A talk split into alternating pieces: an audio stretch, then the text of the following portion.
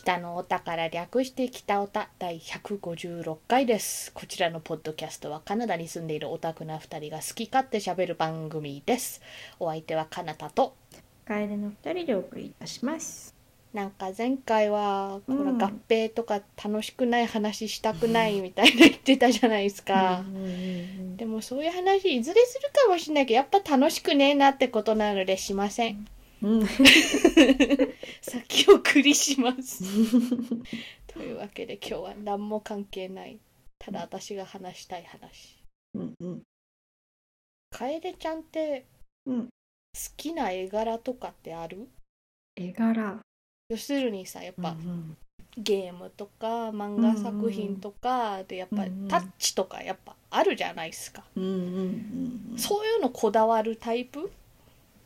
ああ昔は割ともっとこだわりあった気がするけど。ほう。最近まあ。ああそうだな。絵柄で選んでるかな。あんまり開拓してないからちょっとああれだけど。はいはい。それなりにある気がししなくはないほう。ということにしておこう。うんどういうのが好き？どういうの？そうだな。うん割と柔らかめラインとかが好きかな。ほう。丸い。あるふわふわ。ふわふわ。はいはい。ふわかな。好きな作家さんといいますか。うんとかあげれる、どういう感じがそのふわふわに入る、えー。この間言ってた椿町ロンリープラネットとあかーそうだね。あちょっとなんだろう。あのーハチクロっぽい感じ。なんかあれよりもうちょっと線太くてもいいかなとも思うけど、なんかああいう系統そんなでもそうだな。今話してと思ったけどそこまで強いこだわりはやっぱりないのかもしれない、あそう。うん、そこまで言っといてなんだけど。うんうんうん。うんなんかそう今まで読んでたやつとか思って、うん。あの世界世界で一番大嫌いとかはいはい。あれはそんなやす何ふわっとした感じではないじゃない？そうだね、あれす割と好きだったし、ふんふんふんふん。えじゃあさ、うん、ピクシブコミックとか開くじゃん？うんうん。そういう時になんかこういっぱいいろんな表紙が並んでるじゃん。うんうん。これ作が良さそうだなみたいな理由でクリックしたりしない。絵が好みやなみたいな、まあ、もちろんねしどうしてもうん内容とかもさ、うんうんうんあの面白そうだなもう絶対加味はされると思うんだけれどもうん。それだけじゃなくてあこれはなんか絵が好きそうなやつやんみたいなあんまりやらないかもしれない。絵柄は。ほう。絵描かない人間だからさもう。描けてる絵はもう全部すごいのよ。そっか。いやそれはそう。絵描いてるだけで皆さんすごい。うん。それはそう。そう。でななんだろう。なんか技術もよくはね私の知識はゼロだから、うん。なんかどれがすごそうとかいうのもきっとあんまり分かってないかも。ほう。まあねなんか作画だけじゃないとは思うんだけど漫画とかって、うんうんでもやっぱり絵がうまいとそれだけ人が惹かれやすい作品にはなると思うじゃん。うんうん。だからそういう意味でなんかよく上がってる気はするけれども。やっぱ好きこのこ好き嫌い好みとかあるから別に私がこれから述べるのがそのただ作画がいい人たちだけじゃなくてこれらはただ本当に私の好みな作画の人たちってだけうんうん。で出すけれどもなんかレジェンドとかで言ったらやっぱり今ね「スラムダンクの映画もやってらっしゃるし、うん。ちょっとちょうどいいと思うんだけれども、うん井上武彦先生は絵がうまいと思う。うーんそうだよね。スラダンもバガボンドもね読んだことないからね。井上武彦先生はうん。すごいと思うのが、結構リアル寄りな絵なんだよね。うんうんうん。でもなんか劇画になりすぎずそこそこなんかこうちゃんと漫画絵に落とし込まれてる感じもあってだからそういう意味でこうアニメ的ななんか分かりやすい符号とかじゃなくて本当のリアルめな人を使ってて動きとか表情とか書いてるよなって思って。でちょっとこうそういうリアルめな作画だとやっぱり現実というお手本があるわけじゃないですか。だからそういう意味でこう、うん、これなんか違うんだよなみたいなのをより見つけやすいと思うの。なんか目の前に手とかあったら、あれ ここの手ってこうじゃなくね？みたいなすぐ分かっちゃうじゃん。っていう絵柄なのになんかあんまりそういう 違和感みたいなの感じさせないような絵だから、絵がうめえなって思う人ですね。どうですか？確かに、うん、リアルリアル感あるの分かった。いろいろ今見てて。なんかあと結構間違ってるかもしれないけど、こう鉛筆的タッチみたいなのが多いの？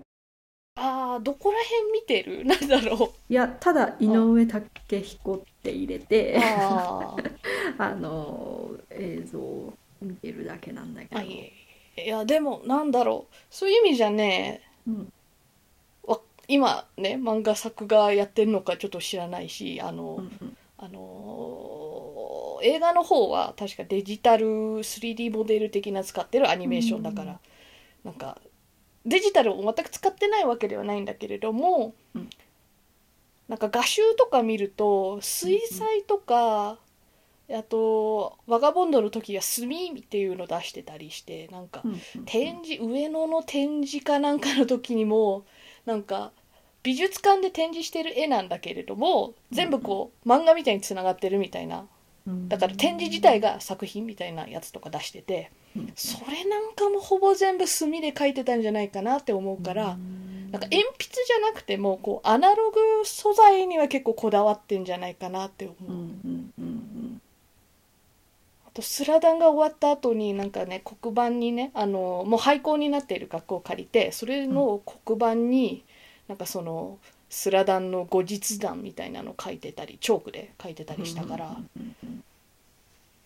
あのデジタルの絵が上手い人はやっぱりこうもともとの画力がないとアナログの画力もないとデジタルで描けないから別にアナログデジタルとかそこはツールの違いではあるんだけれども、うんなんか黒板とか見ててあんまり消してる跡が、うんまあ、もしかしてめっちゃ綺麗に消したから分かんないだけかもしれないけれどもあんまりない気がするから墨とかでもねやっぱり一発書きになるわけだから、うん。そういう意味でそういうアナログ一発書きにも強いお人なんじゃないかなって思なるほど。確かにすごいね、うん。なんか影影？まあ、うんその濃さ濃さう。うん、の差だけでこんなに表現する凄さがすごい。すごいしか言ってない気がする。すごいのよ。あとはそういうアナログ書きでねめっちゃうまいなと思ってたのが、キム・ジュンギっていう韓国の、うん。えー、とイラストレーターの人、なんかっていうか。うん、もうこれがそのまま頭からん？頭に描いたものをそのまま描いてそうな感じがする。いやもうほんとそうなの、うん。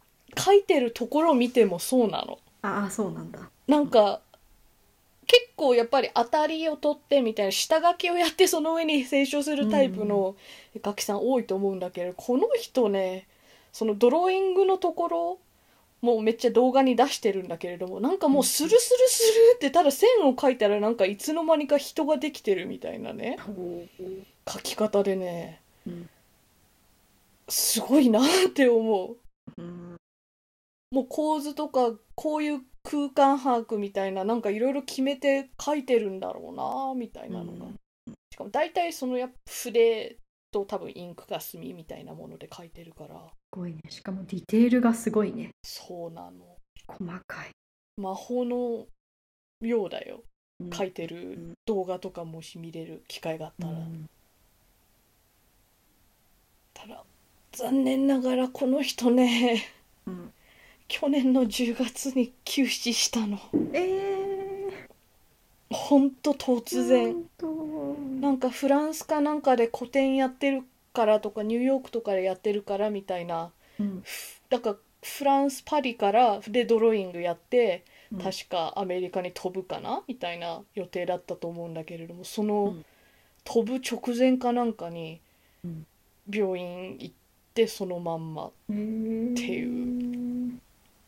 もうすもうもちろんね作品とかも結構は筆が早いからうん作品の数とかもすごいはすごいんだけれども47歳。なんだって。だからまあね現代の人間の寿命とか考えるとまだまだ若いじゃん。うん。そこがもうほんと残念。うん。もうとほんと急だったし。うん。でもぜひキム・ジュンギ先生のあのインスタとかのアカウントもいっぱいあるしうんあのログは、うん。ぜひ見てあげてください、うんこれは見てみたい。この人もはかなりもうあ画力の塊だなって、うん。どんだけ練習したんだろうこんなのスルスル描けるなんてなーって思いながらいつも見てたら緻密な絵がね出来上がっててすごいんですよ。もう本当絵描けない人間からすると、うん。なんかまあ描け描いてるところを見るってすごい別次元的もううん。すでになんかもう誰でも見てて別次元的 うん。な感覚なんだけど。うんうんこの先生はまたなんか意味わからんってなりそうなな感じなるなるなる。やっぱり見てもらってわかるのが絵って描くの時間かかるんですよ。うんもちろんこの人は一発書きだからさらにうんなんかうん短縮されてるところはあっても大変なんですよ。書いて消して書いて消してっていう感じのプロセスうんうんうんのなんかそのこうっていう線の求め具合とかがすごいなっていつも絵描けるうんうんうんうん方たちの、大変なんですよ。うん。何か作るって。なんかすごいなーって思う。あとこれはね多分最近の人からしたらもうちょっと絵柄古いんじゃないかってね思われると思ってるけれどもね、うん。私は個人的になんかこう青春を過ごしたからとかそういう思い出込みもあるって分かってるんだけれどもうんうん峰倉和也先生の絵がすごい好きです。うんうんうん癖が強いから本当にあの人の絵からしか摂取できない何かがある気がしてうんうんそれでもって書き込みが結構多いうんそういうタイプですねだってさうん表紙とかも好きだけど漫画だからさお話の中でも何回もジープが出るのに毎回あんなこんなめんどくせえもん書いてんだって思うだけですげえなって思う、機械なんてめんどくささの極みでしょ。ああいうものも結構こう適当さっていうかさなんか分かんなさみたいなの、うんちょっとでもあったらすぐ普通の人にも結構バレるタイプのやつだと思うから、メカとか機械とかかける車とかあと自転車自転車かける人とかはすごいです、この人のか髪の毛とかいつもなんかすごく細かくてそうそうそうそう。ツヤツヤが綺麗ですそう。ごいなって思ってた。そう。どうですか楓ちゃん的になんか作画とか絵絵柄好きだなって人思い出せてきた？そんなことはない。あのーあれだ。白鸚記の。ああはいはい。えっと和清ねあそうそうそうそうそうそう。そういつもどこで切るのか忘れる人。和清ね和清ね和樹私は米だ米さんだと思っている個人的に、あの人の絵もうまい。うんうん、わかる。色合いとかも好き。そうそうそうかそう。らあの、うん。なんか塗りが好きあの人私は、うん肌の塗りとかが。うんうんうん。あとはね最近の漫画だとねうん「君のことが大大大大大好きな100人の彼女」って漫画があってね、うんまあ、ちょっとエッチなラブコメみたいなうんうん。漫画なんですけれどもタイトルの通りあの主人公の男の子のことが大大大大大好きな100人の彼女が多分出る予定なんですよね。うんうんうん。彼女が増えてくるんですよ。なるほど。書き分けですね書き分けと人数こんだけ詰め込めるみたいな、ああなるほど単純に人数多いとやっぱりそんだけ作画コストかかるから。そうか。うんうん。それを考えたらなんかしかもちゃんとちょっとエッチで可愛い感じでうんうん。毎回あの仕上げているからうんすごいなって思う。でもねこの漫画今ね二十何人ぐらいになった。うんうんうんうん120話ぐらいで。ぜひ四分の100人出るまで続いてほしいなってう私は思います。あとはあの野田綾子先生の私は絵が好きですね。確か前やってた「鮮熱」うん。なんか潜む熱合ってるうんうかな、ん。もうの頃から好きでしたけど今連載してる「ダブル」ってやつがうん演劇があのわある題材ですよ。うん。演劇好きじゃん。うん好き。どうですか？どういうどういうお話なの？ダブルはうん。どの絵を見てるかわからないんだけど、まあ、メイン2人になんか男の人がいて、うんうん。で片方がもう片方のなんか演劇を見て感動したから演劇の世界に入ってきたんだけれどもうん。だからそういう意味で後から帰ってきた方がなんかやたらブレイクしてうん。売れてとかみたいな。でも本人的にはそのもう一人の方がすごいと思ってるからそういうとこをなんかもっと評価されていいのになと思いつつでもこう、まあ、周りから見たら結構決定的な実力差があったりとか、うん。まあ、演劇界のナンバーワンを目指すみたいな。それでこうなんだろう。すごい好きな演劇というものが好きだけれどももしかしてちょっと世間では認められない一人とななんだろうもうちょっと天才肌みたいな感じの2人がうん。メインな感じかな。なんか賞賞とか取ったん？へえ、ちょっとわかんない。一つ一つしかそその賞を取ったみたいなのがしかでのがであれ？何が言いたいんだ？あでもあの、うんドラマの出来は分かんないけどドラマ化もしてるよ、うーんそうなんだ。なんかこれもリアル寄りではあるんだけれどもかんうんもうちょっとデフォルメされてる部分もあって、うんだからそのデフォルメされて目がギョロッと例えばしてるとかみたいなのがなんか演劇とかなんかその場で見せたい感情とかとリンクしてるような気がしたから、うんうんうんうん。そういう意味ではこのなんか作品に合ってる絵だなーって思って、なるななんだろう。グーってくるやつなんで穏やかではないです。そうん、あと最近読んだのでねあこれもまたこの作品とか物語を表すのにぴったりな絵柄だなと思ったのが「マイ・ブロークン・マリコ」っていう漫画。映画もあったんだ。映画もあったみたい。映画は見てないか分かんないんだけど、これ漫画だとね一冊で終わるよ。うんうん。マリコっていうのはねこの主人公のお友達でね、うんうん。自殺しちゃったんだよね。うんなんかしかもこの間会ったじゃんみたいな連絡ちゃんといまだに取ってる友達で急にうんうん「え？っ?」てそれでその結婚とかはしてないから多分遺骨とかはあのお父さんのとこに行くだろうなってわかるんだけれどもお父さんからは長らく 虐待を受けていたとねあの中学生からかな？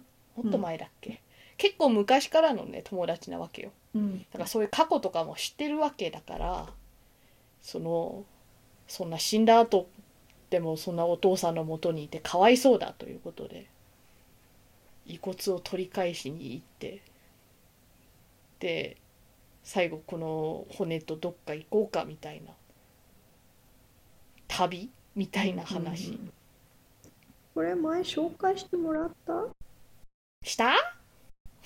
かんない。なんかになんかストーリーラインに聞き覚えがある、した可能性はある。うんうん。いいよ。これはなんか絵がね、うん。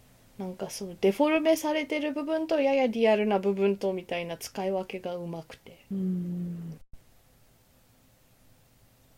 そのなんか心臓ギュッと掴んでくるところと躍動感とかギャグがあるところの書き分けみたいなのがよくできてるなーって感心しました。うんうんだからなんだ私はどっちかっていうと昔の方がなんか好きな絵柄みたいなのが狭かったのがうん。今はもっとなんか広がった感はあるとは思う。まあ今日ね今まで紹介したのは結構リアルより緻密な絵が多い方かなとは思うけれども。そうじゃなくてもうまいってのはあるから私嫌いな言葉があってうん。あの下手馬な絵みたいないるの見たことある？あー聞いたことはある気がするけどどういうカテゴリーがそうなのかわからない。基本的にリアル寄りじゃなかないやつとか下手馬に入るよね。だからまあ下手馬とはこれだみたいな定義はないんだけれども。うんうん。でもそう言ったらだからなんかうまいんだったら下手じゃねえだろみたいなさ。何を基準に下手って言ってるんだよみたいな。うん。うん。なんかなんだろう。散々今日ねリアル寄りな絵柄のね 良さをいっぱい言いましたけれども、でもね私が好きなのは結局絵っぽい絵なんですよ。うんうんなんか井上武彦先生の絵もキム・ジュンギ先生の絵も結局は写真とは見間違えないと思うの。うんでなぜかというとなんかまああのめっちゃリアルな絵とか描ける人っていうのうんもすごいとは思うんだけれども、ちょっと私の求めてるスキルと違うんだよね。うんそこまでリアルな絵が欲しいんだったらまあものによってはさほらユニコーンなんかはこの世界にそう存在しないものだからうん。絵にしないと収められないものだけれども。でもただライオンの絵とかだったらね例えばねうんうん。写真とそんな変わらない絵だったら写真との違いは何なんだろうみたいなところに気になっちゃって。うんうん。そのそういう絵を描くのってすごい時間とか手間とか根気とかはかかるからそこは評価できるんだけれども。うんうんそこまで私の好きな絵ではないっていうこれ本当好みの問題なんだよね。うん。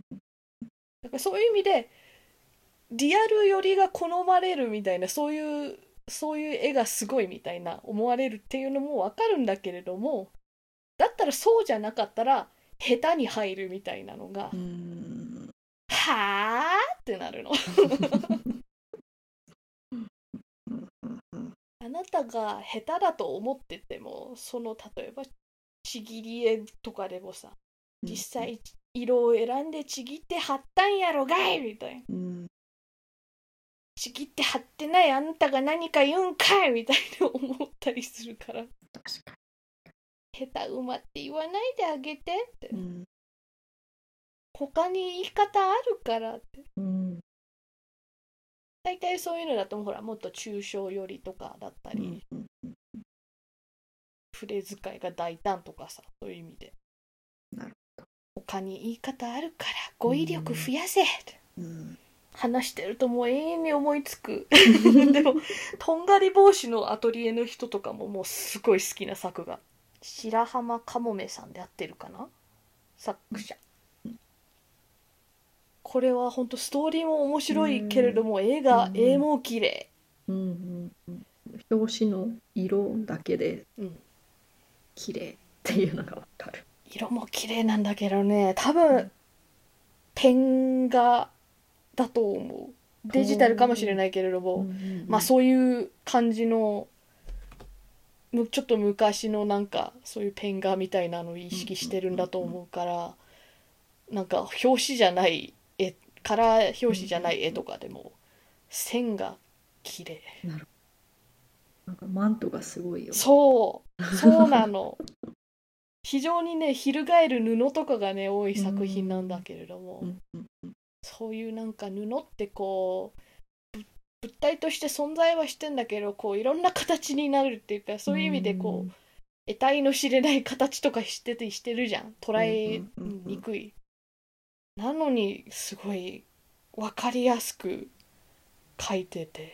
うんうん。しかも布とかってどっちかというと色があってだからここに光が当たってここにあの影があってみたいな方がどっちかというとこうちょっとうやむやにできる部分があるからうんうんそういう塗り方の方が多分もうちょっと簡単かなって私は思うんだけれどもうん。そういう意味でこう線でか描く。とはっきりこことここが分かれ目ってなるタイプの絵になるからうん。そういう時そういう線ってなんか布を描くのにあんま向いてなかったりするわけよ。布ってそこまできっぱりパッキリとしたさうんシワが必ずしもあるわけじゃないじゃん。なのにどうにかできてるから。に 白浜かもめ先生は絵がうまい本当にこれで終わりかな いやももっと時間があったら多分永遠に絵をうまい人を羅列するからここで切ったろう絵がうまい